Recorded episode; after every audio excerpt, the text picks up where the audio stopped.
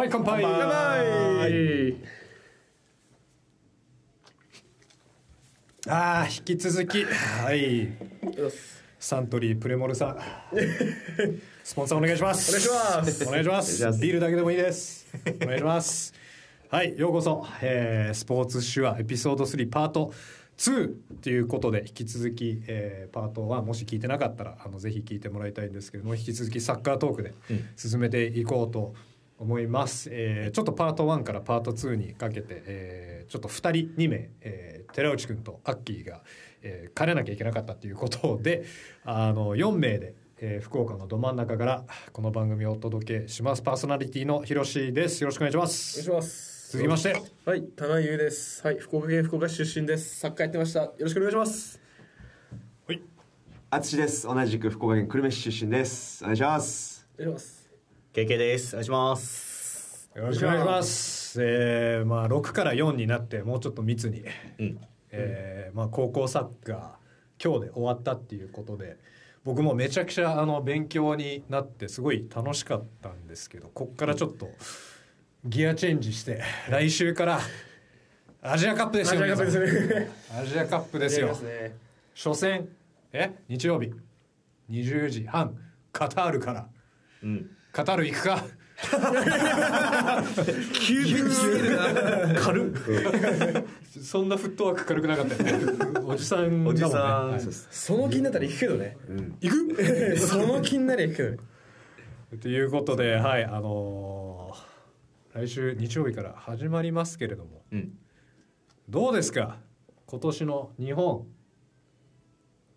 史上エピソード1でさちょっと、うんね3人で話したけれども、うん。今史上最強？でしょ。と言える？と言える？言えるでしょ。っていう中で、うん。アジアの強豪たちを叩きのめしてうん。圧勝できますか？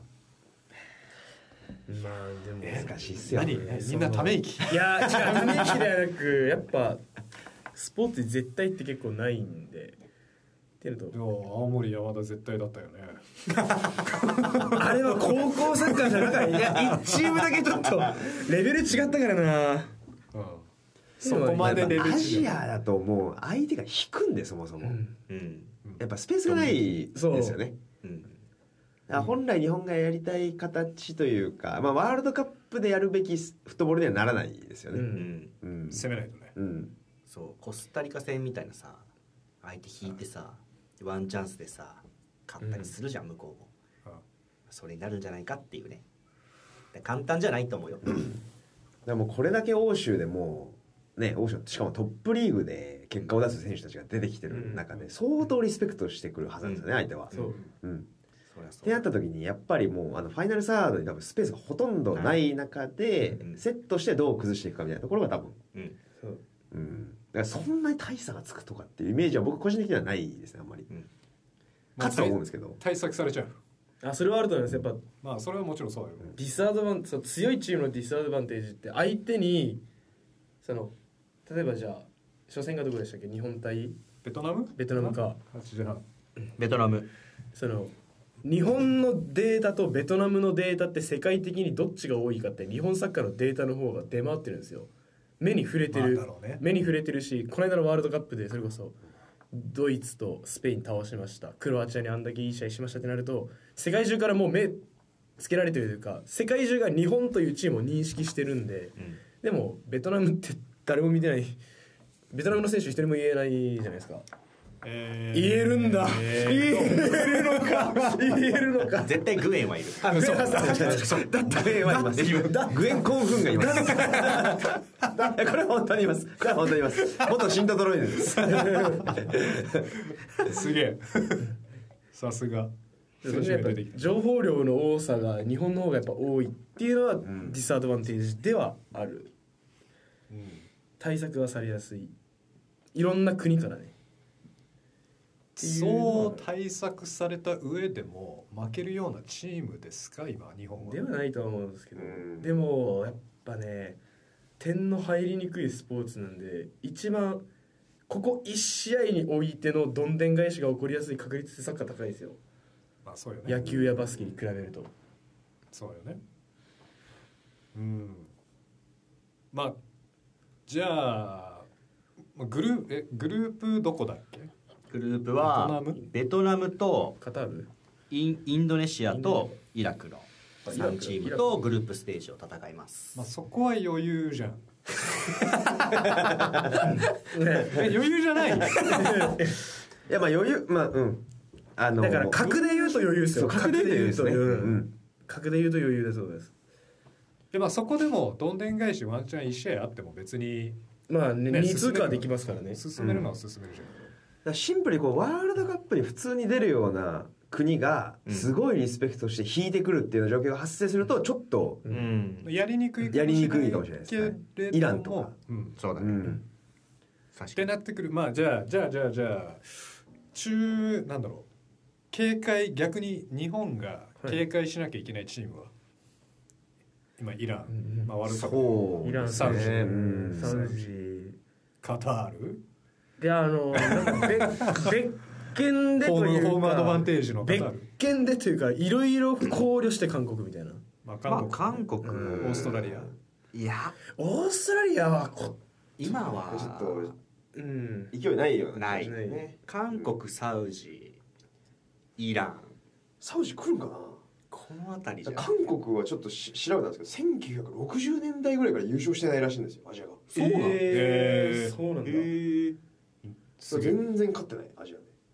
そっかそっか。うん。前回は？前回はどこで負けたの？かカタール？あ優勝です。優勝優勝。優勝カタール。カタールカタール。よね。あの時どこ日本ってどこに負けたんですか？決勝でカタールに。カタールに負けた。あ決勝は行ったんでしたっけあの時？そう。へえあの時イランに勝ったからもうあ行くだろうなと思ってた。らああ、うん。はいはいはい普通にカタールに負けちゃった。そう。うーん。えー、じゃあみんな警戒してるの？警なんかでも今回のアジアけどどこに警戒っていうよりはどこで地雷を踏むかじゃないですけど分かんないけどその全チームが均等に日本に対してやっぱ警戒してくるんでどこで日本がミスるかというかどこで平常心を保てなくなるかみたいな戦いな気がするんですよね。ミスバチ？でも基本そうですねまあまあでも格で言うツなんで。格で言うとうん。ランクで言うとその技術で言うとやっぱそういう意味で言うと圧倒的に強いのは日本なんでうん。だから順当にいけば普通にやっぱあの無難に優勝するんですよ。普通にいけばね。だからその普通がどこで崩れるのかな。てかそう崩れちゃうのかどうかみたいな大会な気がするんですけどね。まあ確かにそのもう本当にトップオブトップでやってる選手たちが11人集まるじゃないですか。だからもうあのレベルでいわゆるちょっと崩れたところで多分もうど、うん。動じないメンタリティはもしかしたらあもうん。そ兼ね備えてる。うん。とすると、うん。まああのヒロさんおっしゃるみたいにそのあ圧勝でボコボコいく可能性もまあまあぶっちゃけああります十分よありますよ。はい。ありますよ。最初から最後までだってもうミスって失点2失点ぐらいだと、ん。多分45点取れるぐらいのそうなんです。クオリティは絶対にあると。思うただ現時点で言うと三笘久保ちゃん冨安。あそれ遠藤。ちょっと言おうとしてたんだけどさ、うん。うん。怪我でって話じゃん。うん。エピソード1でその話したんだけど、えー三笘、うん。久保冨安、ん。全員選ばれてる。出る？全員メンバーに入ってます。ただもちろんコンディションの状況によっては分かんないけど、えっとメンバーは選ばれてるそこだけちょっと訂正です、あ了解はい、入ってるんですよね。入ってる。っていうことは全員選ばれてる。出れるってことだよね。出れるっちゃ出れる。うん出れる。じゃあ出れる。まあ1ヶ月あるからね。まあ確かに。うん決勝まで。クロップがジョークでグループリーグで敗退してきてほしいなはははって なんか言ってた。なんか言ってたね。遠藤渡辺抜けるから。なんか言ってたね。いやーなるほどね。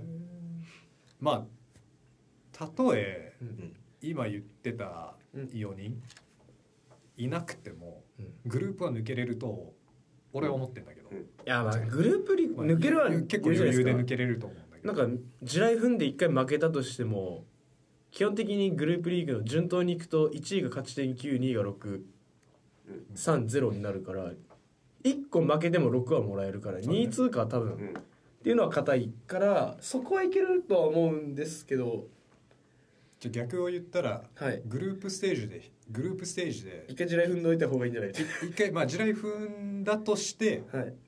俺が思うにははい。地雷踏んで引き分けなのよ、ああそういうことね。ああなる、うん。勝ち点7ってことうんうんね、うん。はいはいはいはい。多分負けることないと思う。いやー。地雷踏んでも引き分けかな、まあ、負けるはほぼほぼないと思います、ううんんそっそからのもそもクオリティがやっぱり違い違いますね。違いすぎるそもそも、まあ、グループステージは間違いなく。うん。うんそうだわ。いやうん。ねちょっとなんかドキドキしてきたから今考えれば考えればなんかなんかノックアウトステージに行ったところを想像して今ちょっとなんか緊張してきた、まあねノックアウトステージはね。えでもなんかいいからよな。過去、うんあのいつのああとアジアカップ忘れた忘れたけど UAE に負けたじゃん。うんありましたね。結構前ですけど。あれも優勝すると思ってたから。そ普通に。香川真司が PK 外しちゃったから、うん。はいはいはいはい。あれどこでしょう？ベスト？8エイト。エイトだったエイト。エイトだと思います。やっぱそこになってくると本当わかんないね。わかんないですよねなんか。でもあれですよ。前回大そう前回のワールドカップで日本がリーグ突破したようにあるんですよ。絶対にまともにいくとスペインとドイツで勝ててないんですよ日本って、っていうのは全然起こりうる世界じゃないですかサッカーって、うん。っていうのを考えるとその格がどんだけランクがどんだけ上だっても簡単なことではないはずなんですよ。かんまあね、まあまあまあ簡単ではないよ。そう。だってドイツスペインが絶対にトーナメント行くって世界中のみんなが思ってた大会で日本が 1, 1位通1位通過でしたっけ結局あれ1位通過ですよねうん、まあ世界のフットボールは誰も誰も予想してないですよ。誰も予想してない、ちなみにグループ1位通過だとうん。グループ E のあーごめん。えっとグループ BEF の3位。え？そういうこと？ああだからそのうんあるあるあるある。その3位のチームがプレーオフじゃないですけど、うん。そうあるんです。一番成績が良かった3位が1個上がるみたいそうな感じかそうそうそうそうそう。いう感じ。でラウンド16を戦いますね。でそこどの国が入ってんのその3グループは？うーん広いな。12チームあるから。12チーム。言いましょうかじゃあ。あお願いします。えーっとまずグループ B がはい。オーストラリア、うん。ウズベキスタン、ん。シリアインドがグループ B、で次グループ E が韓国、ん。マレーシアヨルダンバーレーン。でグループ F が、えーサウジタイキルギスオマーンの12チーム。最悪のシナリオを考えるとそこで日本が1位通過してミスった韓国と当たってちょっとやられるんでちょっと悪いシナリオは見える気がしますけどね。そこのそこのリーグで韓国3位ってちょっとありえるんですよね。ちょっとありえる。ちょちょあの予想予想しようぜ予想しまあの3位誰誰に当たるかっていう。まああの日本1位通過前提として3位誰に当たるか。俺から俺からはい。ヨルダンあれですあありそう。ある。うんむちゃくちゃあるな。いや僕じゃ言ってる地雷を踏んだ韓国が来るってさっきいう予想もちょっとあると思うんですよね。いや一番見たくない。一番見たくないですね。一番だからそれが最悪のシナリオだと思います。誰も得しない誰も幸せにならない一試合。誰も幸せにならないね。向こうも思ってると思いますよ。経験は？うん俺はシリアかウズベキスタン。あーウズベクありそう。うん。かな。でもなんかあの昔苦戦してたじゃないですか、そうウズベキスタンね。ウズベクとか。タイウズベク。そうそうそう。シリアとかもなんかシリアとかシリア話ししてたし。そうそうそうバーレーンとかもやバーレーンもあるんですよね。中村俊輔がフリークで勝ったみたいな勝ったことがあったりしたから。間違いない。いやあでももう。の今はそのグループステージ初戦どうなるかっていう話で。誰と誰と対戦するか。誰と対戦するか。ズバリ誰でしょう淳バーレーンです。おー OK バーレーン。なるほど。ある。バーレーンもあるなでもシリアリアルなとこシリアが一番リアルですね。その場合は。日本が1位通過する場合は。シリアとかで言うとさやっぱりこのパート1で話してた、うん。死ぬか生きるかっていううん。メンタルの確か連中が出てくるから、うん。侮れないよね、なんとないですよ。うんなるほどね。じゃあもう一回ちょっとじゃあ予想だけれども、うん。優勝できるかできないか。できなかったらないフィニッシュなのか。優勝はできるよ。できる。じゃあ,ゆ、にじゃあキャンキャンでいくとできます。キャン。キャン。キャン。キャンじゃなくて予想。予想。予想。っすか？でも予想いやでもいやまあ予想って言われちゃうともう日本って言いますよ僕はそれは、うん。やっぱかまあでもまあ確率的にはいや優勝ですね。そこはそこはうん。だって日本が優勝じゃないって考えた時ってじゃあ逆に考えてどこが優勝するんですかって聞かれた時に答えれないんですよ僕って。他にだって日本が優勝しない場合ってどっかがほ違う国が優勝するわけじゃないですか。それあげろって言われたら無理ですもんね、うん。って考えると日本みんな優勝？って。優勝ですねあのー次のワールドカップでまあ16の壁を越えるのであれば、うん。もう圧倒的に優勝しないとじゃない話にならない。そうそうなんですよね。アジアだからっていうので手こずっててはうん。お話にならないです。お話にならないですよね、はい。ヨーロッパ南米に勝たなきゃいけないんだから、うん。ちなみに、はい、今ノックアウトステージ見てたら、うん。えっと韓国が1位で日本が2位だった場合うん、ラウンド16で当たる早っ。早いな。早いな。韓国も。その可能性もあある。ああ韓国もだって今ねトップ選手活躍してるもんね欧州でもねですよ。い。やまあでも日う本ですよ。ーん。いやもうソン・まあね。フンミンも全席ではない、まあ、キム・ミンジェいるけど、うん。まあね一人で守れる一人そうそうそうそうそうそうそう。であのペップにコリアンガイって言われる選手。うんなんでまあそうね粒はだってはいるよね。そのうん韓国って結構バーンってそう。得点を取ってるアジア人うん。プレミアでみたいな、うん。ソン・フンミンとかさキム・ミンジェとかさ、うん。まあ、イ・ガンインもね。結構今来てる、かつてのパクチソン的なね。そうそう、うん。パリ・サンジェルマンみたいな、うん。パンってはいるけどもう全体で見ればそう。間違いなく日本代表そうですよ日本ってだって全員がなんかもうヨーロッパの各所でやってる人たち、うんただそこの弱さってちょっと一個だけ語っていいですか？どうぞ。日本人ってヨーロッパで活躍されてるじゃないですか。でもヨーロッパの名門であの大事な局面は任されないんですよ。フリーキックを蹴らしてもらえないコーナーキックは蹴らしてもらえない PK もらいました蹴らしてもらえないなんですよ。日本のそのヨーロッパで第一線で出ている人たちってスタメンの中ではちょっとみたいな人たちが多いからうん。そういう弱さって実はちょっとだけあるんですよ。だから日本代表のコーナーキックの質低くないって素人うん。素人っていう言い方あれですけどその最近サッカー見始めた人たちとかもえ日本ってちょっとフリーキックの時だけちょっと質が落ちないってさ経験者じゃない人たちでも見て分かるぐらいに下手いんですけどそれはそうなんですよ。海外の名だたるチームで活躍している人たちってうんそのその海外のクラブチームアーセナルでしたとか行った時にトッププレイヤーがいるんでそういう局面を任せてもらえない人たちの集まりではあるんですよ。うん。っていう弱さはちょっとあるんですよ確かに。まあ。でも韓国のようにトップ一人のトッププレイヤーが海外でもバーンって行ってるとこってそこもやってる人がいるんですよ。なんで日本って局面で言うとハンドル握れる人がいなくなる瞬間があるんですよね。うんっていう弱さはちょっとありますね。確かに一つそれは、そう。懸念点じゃないですけどちょっとあるんですよ。ちょっとだけ。すっげえわかる。うん。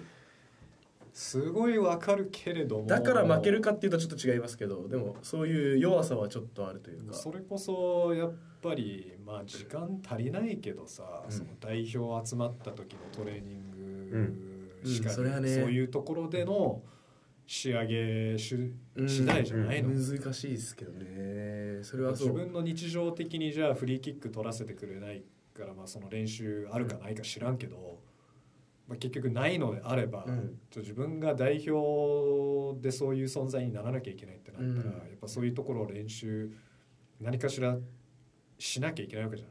その久保なのかわからないけど、久保君だよねでも久保コーナー取ってるよね。そして取ってるうんしフリーキックも蹴ってる。ね蹴ってるから。確かにね、そしてはそうね。そういう傾向にはなってきてうん。うん。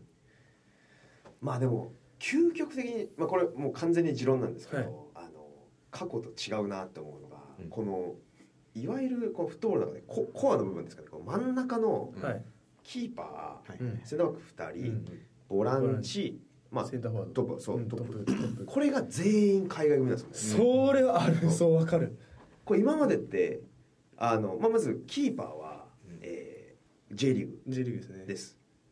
で、まあ、2010年ベスト16行った時も阿部ちゃんうんですと。まあ阿部ちゃんはちょっとまあレスターとかいたりした。ちょっとあれですけど、あ。のまあまあ。14年かな、えーブラジルの時も山口蛍、うん。セレソーさんうん。当時、うんとかっていう選手たちがいてもう今今ってここがもうまあちょっと分かんないですけどおそらくザイオン。うん。でもう遠藤航じゃないですか。うん。で森田じゃないですか。うん。であと1枚えまあは旗手になるのかあれなのか分かんないですけどもうここのコア。うん。でフェーノールとかいてもうここは全部こうあの海外組でしかもちゃんと試合に出る出てますね。選手っていうのは多分ないない。んですよね。で結局フットボールで中崩れなかったら点入らない。あそうなんそうそうそうそうそうそうそう。ゴールは真ん中にありますからねうん。絶対に。ここがちゃんとしてたらもう大丈夫です。で、うん。センターバック冨安と板倉でしょ。出ればラトビアスが。強すぎる。出ればですよね出ればね。これはかなり強ね。今日高いですよ。高い。うん、今までないですね、うん。そうですよね。センターバックまあ4バックの場合センターバック2人いますけどここが盤石って強すぎるんですよ。うん、今までよやっぱここが結構うん。やっぱ上げられてたじゃないですか。そう。うん。確かに。ボルシュア MG うん、アーセナル。うん。いないスよポルティング。いないスポルティング。そうそうそう。うん。強すぎる。強いね。うん、強いですよ。今までその吉田麻也がプレミアリーグでやってサそうだね。ソンタでやって、吉田麻也がもう日本最高のセンターバックだって言われてたんです。吉田麻也もやっぱちょっとミスはするけど、うんあれが日本で最高のセンターバックだって言われてて、組んでたのが森重とか、うん。そういう森重素晴らしい選手だと思うんですけど、やっぱりこう海外を経験していない選手うんとか組んでたりしてて。でその吉田麻也が僕と冨安を比べないでくださいっていうぐらい冨安が素晴らしい選手、そう。言ってるよね。別格だからです別ね格の選手がいてしかも25歳ぐらい。そ油乗ってる時期。うん。え富安今 25? うん。う25ぐらいですね。か初めて出た時19よ。え19歳しかもボランチまでボランチまで何してんのわけわかんないこんなに素材が集まってるだやっぱもうちょっとない。もうちょっと言ってると思ってた富安うん。でねいやーそれで言うと冒頭で話してたさ。はい。まあ日本対日本対策取られて中詰められて点取れないかもって言ってた話だけど、逆に点も取られないんじゃない？えっとねまあ何があるか分かんないけど、まあ、そこまでしっかりしてるのであれば。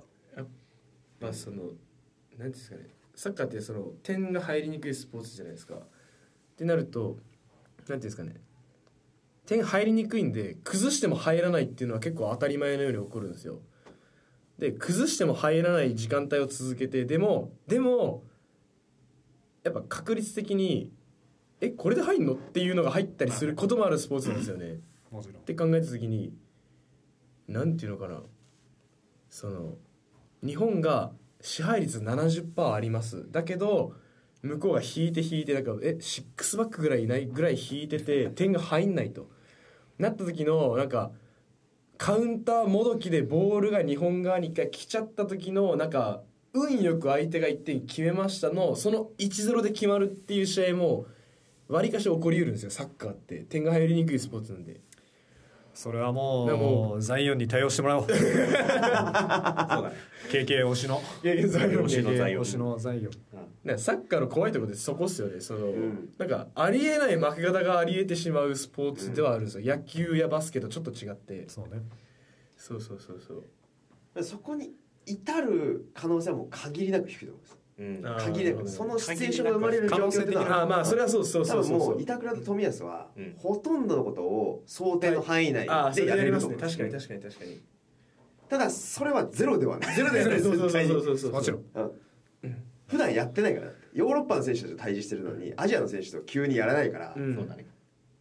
確かに。いろんな違いはあります間違いなくやり方の環境が変わる、うん。だから間違いなく、うん、なんか冨安板倉もその世界トップクラスのことは対応できてもそのアジア勢とのサッカーで「えそんなところに誰かえいいの?」みたいな「なんでそんなことしてんの?」みたいなことが起こりうるのがアジアカップなんですよね。あとは中東の笛。それも結構ガチです。もう それマジですちょっとやっぱいやあるかもね。なんでここでレッドなんだとか、うん。ありますよね。VAR あんのか分かんないけど。でもなんかそのスポーツである以上そこももうレフリーって上がってますけどレフリーのそれも含めてスポーツではあるんで、そう。まあそうね。家庭内、ううん。ん、いい悪いとかは置いといて、懸念点の一つは。うん。中現実としては。まあ、今回のアジアカップについては、まあ、日本が、えー青森山田としていや絶対そうですよ、はい絶対的に、格としてははいね勝ってもらって、まあ、ちょっと今レフリーの話が上がったんでちょっとギアチェンジしたいと思うんですけどエピソード1の最後でレフリーの話になりかけたところがあったんですけれども、まあレフリーね。あの 元選手ねあー2人とやっぱり視聴者としてレフリーについていろいろ語れると思うんだけれども僕がちょっと話したかったのがああそれ聞きましょう。一旦。今のこの時代で、はい。これちょっとサッカー限らない話にはなってくるんだけれども、レフリーって必要ですかっていうはい。話をしたかったんだけどもちろんこうサッカーってもうね100年以上続いてるスポーツで、うん。今棚優が言ったようにレフリー含めのゲームだっていう話だと思うんだけどさそっからレフリー取ったら多分あのもう何十年もこうサッカー見てる人たちに俺ボコボコにされると思うんだけど。まああのごめんなさい。まだ俺どっち派かと言ってない。別にレフリーいるいないあのただ必要なのかっていうところがなんか今後わかんないよ。なんかここ数年っていう話じゃないかもしれないけど、まあ、この将来のうん。このプロスポーツ界の中でレフリーっていう職業って果たしてあるのかなっていう。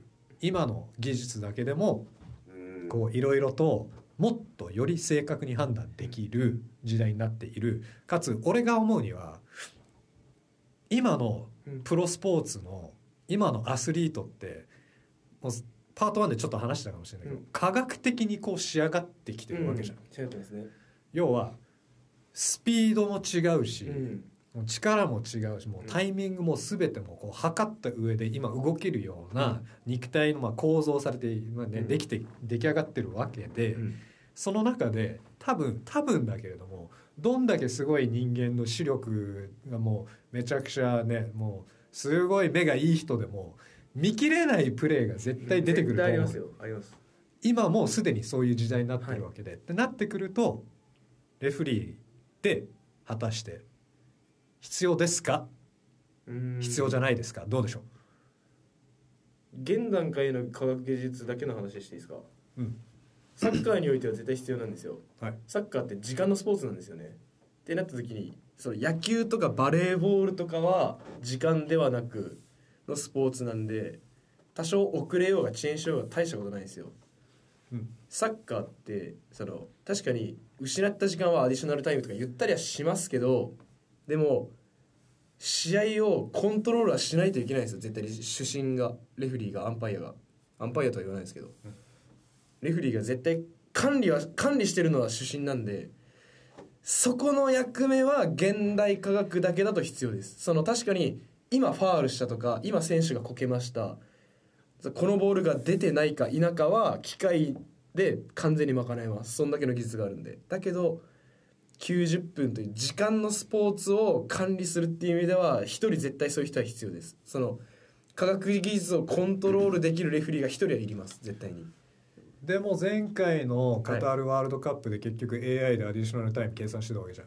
計算はしますよ。まああれちょっとバグってたけど。バグってますけどね。十何分とかありえないわけわからないそうそうそうそうもう試合100分100分時代になってたけどさ。そこをでもそれもちょっと正確にできる。管理するのはレフェリーだしえっと結局立ってなかったとしてもそこを計算させた結果に基づいてちゃんとじゃあアディショナルタイムは何分だねで進行する人が必要になるんですよ絶対に。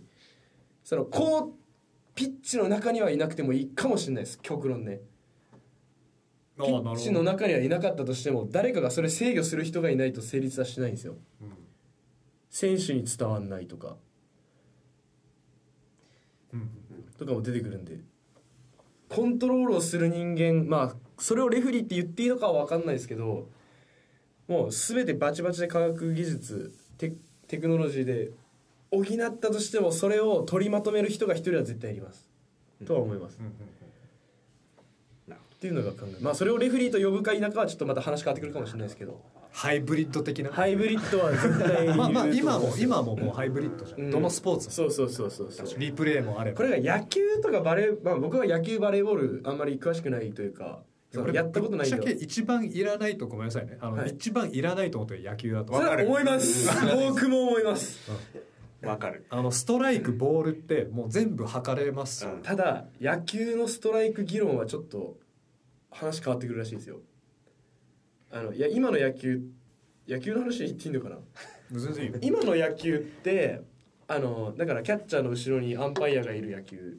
あれってワンバンになるとボールなんですよ。うんでもストライクゾーンってあの 3D であのうん。胸膝とホームベースっていうこのはい。立体があるじゃないですか。あそこにかぶっていればストライクなんですよね。なるほど。だから今のピッチャーってすごいんであのなんかええげつない縦スラとかフォーク投げる人いるんですよもうワンバンしたら今はボールなんですよね。審判が見る。だけどワンバンしているボールでも立体的にあそこのストライクゾーンかぶっているボールって結構存在するらしくて。ででもも技術的にストライクに技術的なストライクなんですなるほど。だけどあの今まで培ってきた野球ではボールなんですよ。キャッチャーが取る前にバウンドしてるんで。っていう齟齬がなんか23個あるみたいで変化球にしてまた走塁にも1個あるみたいに言ってたんですけどそれでも技術追いつくんじゃない？うん。そんなの。なるほどね。ワンバンすれば確かにね。種市さんのその意見もそうなんですけど僕はコンタクトスポーツに関してはレフェリーいると思います。あーはいはいはいはいフットボール、うん。まあ、ラグビー、はい。えーアメフト。あーなるほど人と人が接触をするとかそう。れが定義としてこれがスポーツです。このスポーツはこういうものです。ってそこにコンタクトが含まれてるのであれば、うん。レフェリーはいると思います、うん。ただあの広瀬さん言ったように野球とか、まあ、テニスとかもそうかもしれないですけど、人と人がコンタクトせずにあのプレーが行われるものに関しては僕はいらない、うん。いいらないというか必要ではないと思ってます、うん。マストじゃないよね。マストじゃない。うん。コンタクトが起こって、まあ、フットボールに限ればやっぱりそのコンタクトがどれだけ悪質だったかとかそう。いうものに対してやっぱり不確実的なものが多分起こるうん。人,、人の感情なんでうん。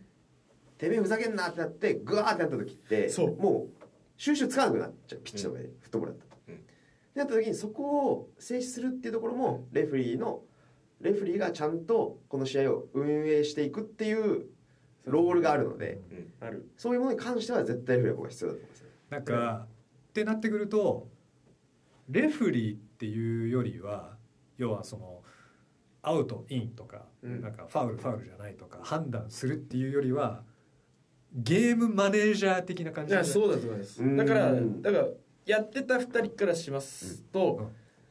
レフェリーがいるからあいいけないというか、うんその変な話ちょっとやっぱラフプレーってあるじゃないですか。やってると何年もやってると。そこでラフプレーをやられた時に暴言を吐いたりとかしちゃうんですよ。やっぱその時は熱くなっちゃってるし、うん。っていうところをあレフェリーが今ここにいるからできないわで止まる瞬間もあったりするんですよねだからそれを本当にこのピッチ上からレフェリーがいないとそれは発生しうるんですよ。なるほどね、見ていないとか、まあ、イエロー1個も音声がイエロー1個持ってます。そ次タックル行くか行かないかあレフェリーどこだみたいな、うそうそうそうそうそう。だから特にあのサッカーのセットプレーって。そうめっちゃ違う。違うわかりますいやわかりめちゃくちゃわかります。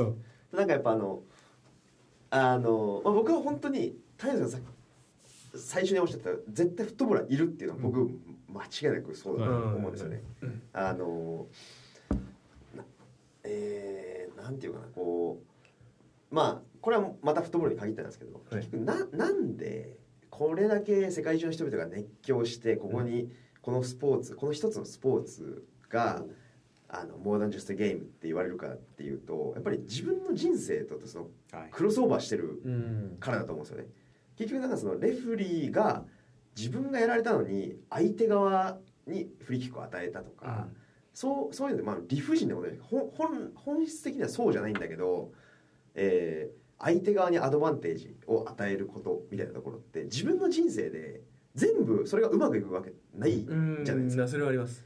だ結局ななんでこうフットボールに人々が魅了されるかっていうと、まあ、すごい情緒的な話になっちゃうんですけどああいう11人対11人の、まあ、いわゆるもう会社みたいな。うん。もう一人じゃ何もできない世界個人依存度が低いスポーツの中でそういう不確実なことも起きながらゴールっていう一つのものをチームとして目指していくから、フットボールには僕は人々が魅了されると思ってるんですよ。っていう部分そういう人間的な部分をレフリーはあの与えるエッセンスになってると思う。んですよね。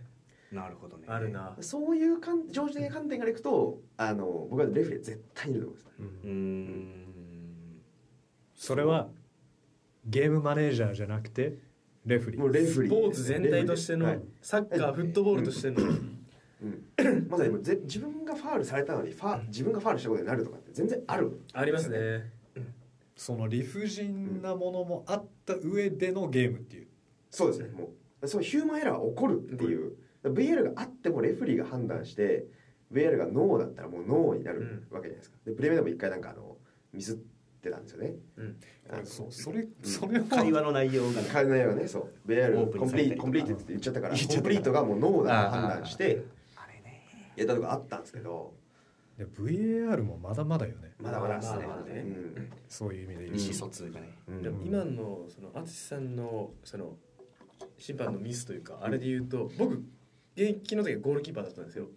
でゴールキーパーってルールに守られてるんですよ。キーパーがいてって倒れたら試合が止まるんですよね。っていうのを利用できるんですよ。あ危ねえこの局面っていう時にクロスボールが上がっ僕が守ってました。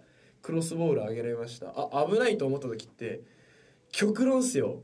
あの取れないのにそこに相手フォワードのとこに行ってあの僕からぶつかりに行って倒れ込んでファールもらうっていうことがありえるんですよ。それって審判が人間だからなんですよ。いやそうそうそうそれめちゃくちゃあるよ本当に。まあこれがいいか悪いかは置いておいて。だからこれ長谷部誠もあの「心を整える」っていう本で言ってたんですけど結局あのアジアカップ2012年かな、うん。あのリー・タナリのボレーで優勝した時、はいはいはいはいはい。もうあの変な感じでどっかで PK, PK がなんか取られたの先に。うん。PK 取られたかなんかその理不尽な判定があったでそこにもう審判のコミュニケーションじゃあ次ちょっとうちにいい判定しといてトントンみたいな感じでコミュニケーションしといたら岡崎がなんかペナのゴールに向かわない方向で肩ぶつけられてそれが PK になったみたいな。ああはいはいはいはいでそういうのも全部あのいわゆるこのゲームマネジメント、うん。せ選手が審判もいわゆるこう含めた上でゲームをコントロールするっていう、うん。このフットボールっていうゲームの中の一つの要素。うん。まさにその通りで、なるほどね。そそそういう意味ではレフェリーとしてはやっぱり絶対うんかなと思いますね。うん。もうフットボールはそういうもんなんだっていう。そうですね。うん。だから多分じゃあぎゃじゃあじゃあはい。じゃあじゃあはい。じゃあ自分がまあ KK に聞こう。ああなるほどね。はい。持ち出しちゃうからだ俺ら。いやいや実体験経験しちゃうからだ。右に同じって言おうとしてたんで いっちゃんずるい。KK に聞こう。うんえーアビスパがはい。じゃあ今年の僕もう去年ねルヴァンカップ決勝ではい。ゴール決めました。うん。が審判がミスってノーゴールになりました、はい。VAR チェックもわけわからんことになってゴールカウントされませんでした。優勝しなかった。どう思いますか？それは文句言うね。うん。でもそこがじゃあまあ全部、まあ、VAR しかりまあそのいろいろテクノロジーが進化していくことによって正確に全部測れるってなって、ゴールカウントしてたらってなったらその審判に対していろいろ思うことあると思うけれども、まあ、正確に測れるか測れないかっていう話になるけどさ。っうんそうだね。てなったらどっちがいい？っ正確で言えば多分機械の方が正確なんだろうな、とは思うよ。だからその VAR の介入するのもさうん。ちょっと介入できなさすぎるじゃんと思ってて。でレッドカードかうんうんうんうん PK かゴールか。そうね。ゴールか。ゴールに関してはライン割ったかどうかだから100歩譲ってできまあオフサイドも含めオフサイドも含めファールって接触をしたこの映像を残すだけなんで判断する人はいりますもんね、うん。絶対に、そう。っていうのも考えればもう少し介入できる部分を増やしてほしいなとはああなるほどね。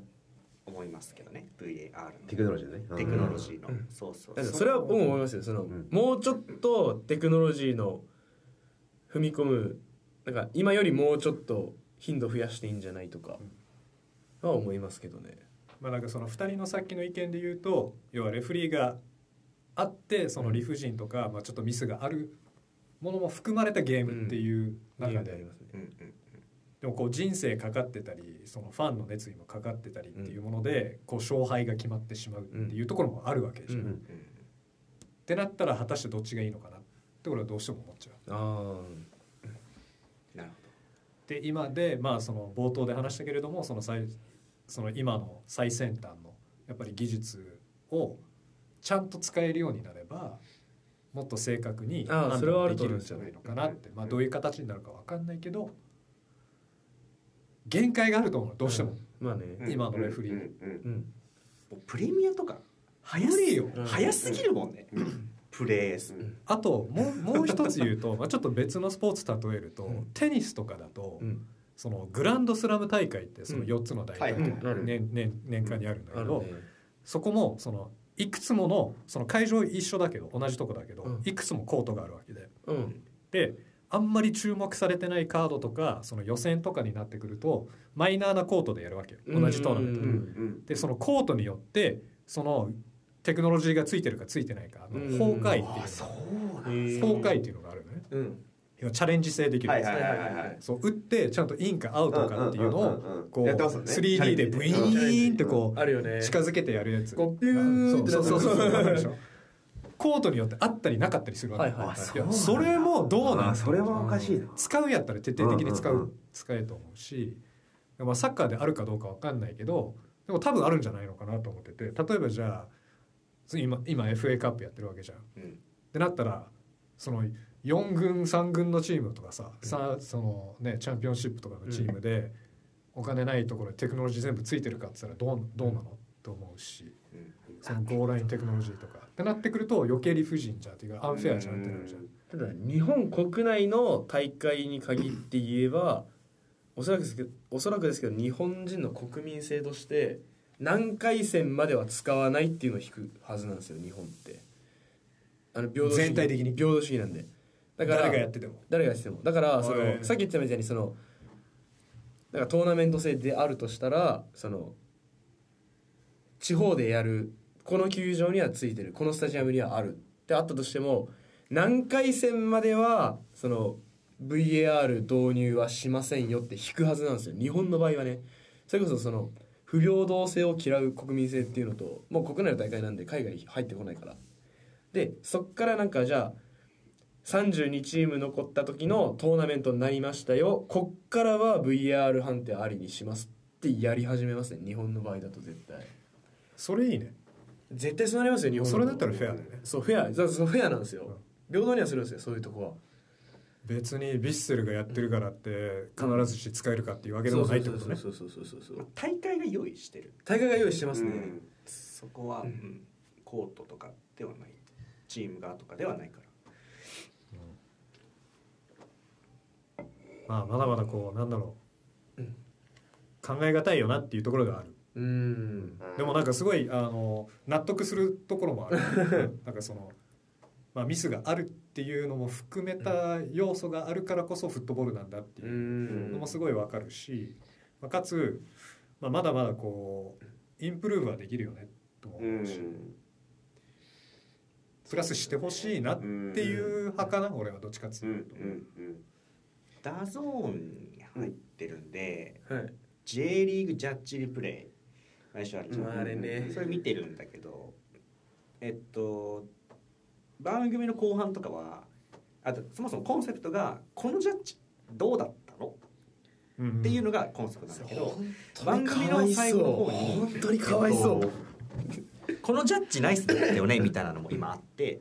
はい。でそれを見た時に、えっと、この審判のこの判断めちゃくちゃ良かった。うん。みたいなのがあったんで。でっていうのが、えっと、明らかなファールでガンっていったんだけど、審判がすかさずそれを止めに行ったからうん。鎮静ができたみたいな、うん。みたいなのを見た時にレフェリーっているなってそこで結構思っあそれはあります。うん。でまあ、さだからさっきのこのする前のね2人の話と似てたようにまあそのねやっぱアドレアドレナリンも全開でね、90分戦っているのでまあやられた方やる方も含めてやっぱこう冷静な判断ができなくなる時もあるからそういった意味ではめちゃくちゃそのレフェリーの存在って必要だなって思う。ただ一フットボールファンととか応援してるチームがある身とすれば正確なジャッジをしてほしいっていうのがあるので、うん。そこはもっとテクノロジーを入ってうん。できないのかなとかは間違いなく思うので レフェリーは試合、えっと、ピッチに必要です。だけどもう少し正確な判断は機械に任せるんだ任せれるんだったらもう任せれないかなとかは思います。いやレフェリーもライン詰めも審判もなんかもう本当すごいとすごいよ思うけどうん。強いて言うなら分からないっていう時はもう分からない。確かに。確かに。ごめん、うん。見えなかったって絶対あるわけじゃん、うんうんどのスポーツでもいやそうそうそれその？イエローカードとかどうってあ、あの良し悪しっていうのと、まあ、今聞いてて思ったんですけどそのじゃあピッチにレフェリーがいませんでしたってなった時にあの一回一回選手が倒されたら VAR になるのかと。まあまあその、まあ、その世界はね、まあ、どうなるか分かんないけどそうなった場合って今ってそのアディショナルタイムを正確に算出して7分とかになるじゃないですか。多分そのそこの場にこのピッチの真ん中というかそのピッチの場所にレフェリーがいなかった場合って全部カメラとかで見てるってなるとすると一個一個ファールかどうかを判定する際に試合止まるんですよ。でだったら究極の なんかそれを究極に今の科学技術だけでやった場合って試合時間45分あるのに25分になってアディショナルタイムが20分みたいな世界線も存在するんですよ。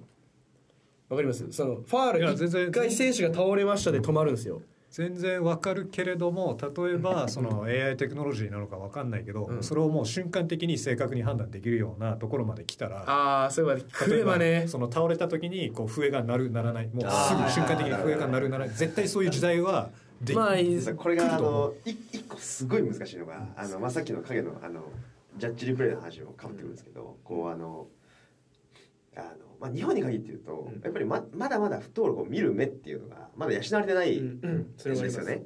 で一つすごい あこれ面白いなっていうコンテンツあったのがあの VAR の裏側のいわゆる通信うん。をあのもう出してる動画があったんですよ。はいはいはいでこれ何やったっけ確か。杉本健佑かなんか忘れましたけどフォワードがペナルティーエリア内で、えっとボールを守るために相手ディフェンダーに体を入れて倒れましたと。うん。で、えー普通にこうドーンって倒れたんですけどあのそれに対して VAR があのポスティブルペナルティーうん言うんですよね。うん。PK の可能性がありますと。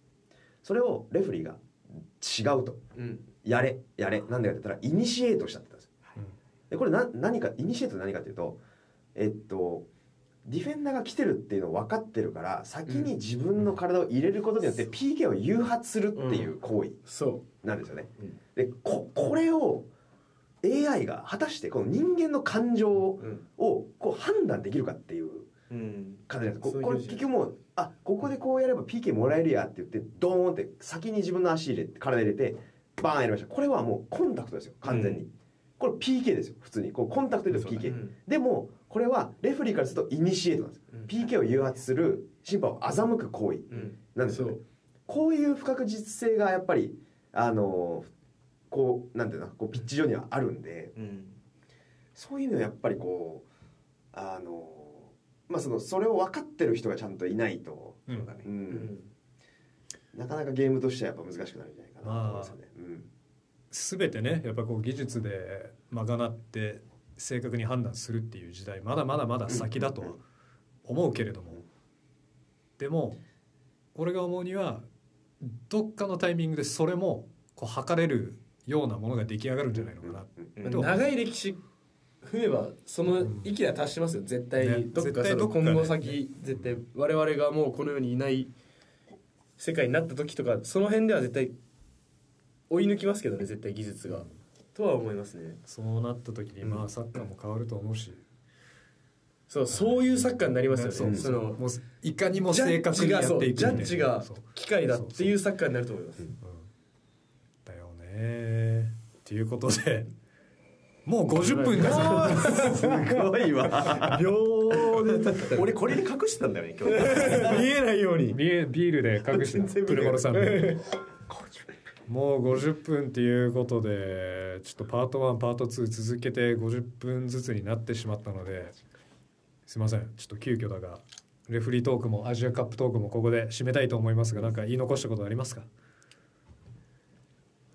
アジアカップは優勝します。優勝します。優勝します。優勝しよう優勝しよう優勝します。優勝します。優勝します。それは間違いない。はい、はい。大丈夫ですか？他に。OK 喋り出したらまた。そうそうですよ。今言い残したことないって言って僕がポッて言っちゃって多分これでまあ15分。確かに。そうですね。とりあえずじゃあ パート2はここで締めたいと思いますので、前回ちょっとあのお伝えするの忘れたんですけれども、えーなんと Apple Podcast でもこれ聞けるようになりましたんでありがとうございます。ぜひあの iPhone ユーザーは Apple でも Apple Podcast でも聞いてください。あとまあ本当に我々ほど楽しめたかわからないですが 楽しめたとしたらぜひこの番組のフォローと高評価お願いしまお願いすします。お願いします。ということで2024年この突っ走っていきたいと思いますんで引き続きよろしくお願いします。よろしくお願いします。スポーツ手話エピソード3これで終わります。お疲れ様です。ありがとうございました